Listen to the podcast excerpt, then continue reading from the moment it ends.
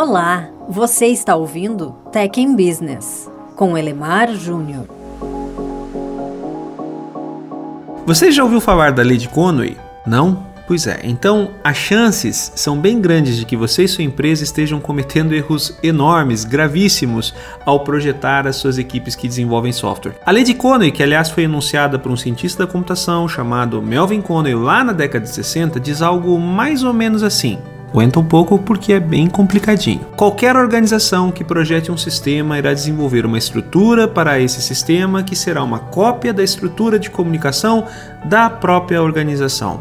Não entendeu? Eu avisei que era complicado. Então, deixa eu te explicar com alguns exemplos. Imagina que você tem uma empresa que precisa desenvolver um software. Então, você contrata um time de designers para o front-end, aquela parte do sistema que o usuário enxerga, um outro time para cuidar do back-end, ou seja, onde está a lógica nos servidores, e mais um time de DBAs para cuidar do banco de dados. O mais provável, frente a essa estrutura com times bem separados, é que você terá um software com pelo menos três camadas também bem separadas: uma para o front-end, de novo, aquela parte que aparece para os usuários, outra para o back-end, que está nos servidores, e também um banco de dados bem relevante também suportando tudo isso. A qualidade da comunicação entre essas camadas será a mesma qualidade de comunicação dos times. Se a passagem do bastão, entre aspas aqui, entre os times na hora de desenvolver algo novo for algo complicado e burocrático,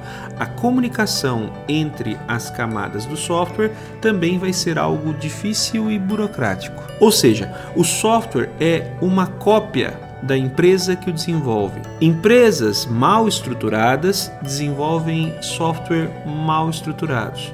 Já software bem estruturado só pode ser desenvolvido por empresas com boa estrutura. Então, seguindo esse raciocínio, se você quer um software bem modularizado, capaz de atender às especificidades de cada área do negócio, terá de ter times distintos com especialistas para cada uma dessas áreas. Um time único generalista só vai conseguir desenvolver uma solução monolítica e generalista. Criar uma estrutura com times separados por quesitos técnicos, como quem mexe com interface com o usuário, com servidores, enfim, só vai dar ênfase para aspectos técnicos, não para o negócio. Times pequenos, apartados por especialistas do negócio, desenvolvem serviços ou microserviços pequenos e especializados. Já times monolíticos não desenvolvem microserviços. Aliás, importante, qualquer tentativa de produzir software com arquiteturas baseadas em microserviços, que é uma espécie de obsessão por pessoas técnicas, uma espécie de nirvana tecnológico,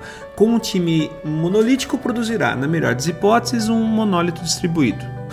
um Frankenstein que concentra o que há de pior das soluções monolíticas com as dores de cabeça de microserviços. Cuidado, fuja, cilada. Mais um passo. Comunicação é parte fundamental em qualquer atividade relacionada à engenharia de software. Quanto melhor, não necessariamente mais ampla, a comunicação, maiores são as chances de que exista alinhamento de propósito e que autonomia de atuação seja possível. Pois é.